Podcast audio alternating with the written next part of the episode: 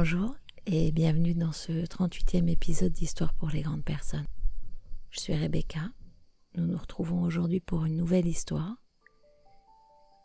Je suis en extérieur, donc il se peut que vous entendiez les cigales, un chien au loin, un bricoleur du dimanche.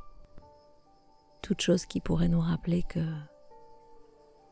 même si parfois nous sommes hors de la vie, nous sommes dans la vie, dans le mouvement, dans quelque chose de quelque chose de plus grand, plus impérieux, plus déterminé que ce que nous pourrions être nous-mêmes. Pour cette nouvelle histoire, décrocher. Décrocher pour essayer de percevoir le sens profond et derrière réattacher à vos propres pratiques ce que cela pourrait vouloir dire. Nous partons en Inde. C'est un voyage dont je rêve, mais que je n'ai encore jamais fait. Et c'est une histoire qui démarre par un Il était une fois. Il était une fois, en Inde, un grand maître spirituel, un Mahatma, qui vivait au plus profond de la forêt. Un savant vint un jour lui rendre visite. Vous avez entendu, j'ai dit un savant. Et nous aussi, nous sommes tous des savants en puissance. Il était très pressé et demanda au Mahatma Vénérable sage, pouvez-vous m'enseigner la méditation? Le Mahatma lui sourit et dit Pourquoi êtes-vous si pressé? Asseyez-vous, détendez-vous et prenez une tasse de thé. Nous discuterons ensuite, car nous avons le temps. Mais le savant était agité et très impatient. Il répondit du tac au tac. Pourquoi pas maintenant? Dites-moi quelque chose au sujet de la méditation. Le Mahatma insista néanmoins pour que le savant s'assoie, se détende, prenne une tasse de thé avant d'aborder le sujet. Le visiteur, demandeur, dut céder et finit par s'asseoir. Il lui fut toutefois impossible de se détendre. Il parlait sans arrêt. Le Mahatma prit son temps, il prépara le thé et revint auprès du savant qui l'attendait avec impatience. Il lui tendit une tasse et une soucoupe, puis se mit à verser le thé. La tasse se remplit, déborda, mais le Mahatma ne cessait pas de verser. Le savant cria Mais que faites-vous? La tasse est pleine, arrêtez mais le Mahatma continuait. Le thé déborda dans la soucoupe, puis se mit à couler sur le sol.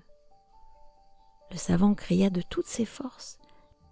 Eh, vous êtes aveugle, ne voyez-vous pas que la tasse est pleine? Qu'elle ne peut contenir une goutte de plus? Le Mahatma sourit et cessa de verser. C'est juste, dit-il. La tasse est pleine et ne peut contenir une goutte de plus. Tu sais donc qu'une tasse pleine ne peut recevoir davantage. Comment pourrais-tu alors, toi qui débordes de connaissances, m'écouter lorsque je parle de méditation? C'est impossible. Fais de la place, d'abord dans ton esprit, et ensuite, ensuite seulement, je te dirai ce que je peux faire pour toi. Je ne sais pas dire pour vous ce que cette histoire évoque.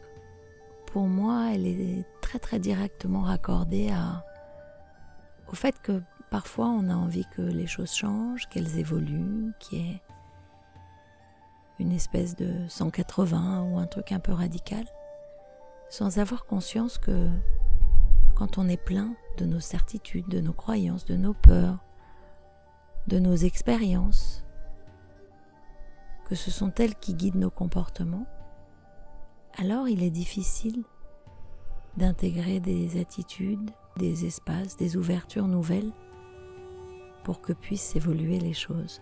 C'est là le premier pas quand on a envie que quelque chose change. Faire de la place, prendre conscience de ce qui nous encombre, de ce qui verrouille tout, de ce qui occupe tout l'espace, de ce qui asphyxie éventuellement notre capacité à à réfléchir, à nous mettre en mouvement, le prendre, le sortir, le déposer symboliquement ou, moins symboliquement d'ailleurs, pour pouvoir, et je suis désolée parce que c'est un mot euh, à la fois très développement personnel, à la fois très méditation, très qui a un peu perdu de sa saveur, mais pourtant qui est, mais pourtant qui revêt une telle noblesse dans son intention. Accueillir, faire de la place pour pouvoir accueillir, faire de la place pour pouvoir lâcher prise aussi, aller dans le mouvement de ce qui est devant nous, le mouvement qui s'impose, arrêter de lutter pour essayer de nager à contresens et laisser les choses filer pour permettre qu'autre chose se passe, que nous puissions expérimenter quelque chose de nouveau. Et qui sait, peut-être quelque chose de nouveau qui nous permettra de raccrocher nos rêves, nos envies, nos désirs. J'ai terminé pour ce 38e épisode. Je vous remercie. Je vous invite à vous abonner sur la plateforme que vous écoutez habituellement, Spotify, Apple Podcasts, Deezer Podcasts, Google Podcasts. Elles sont toutes gratuites.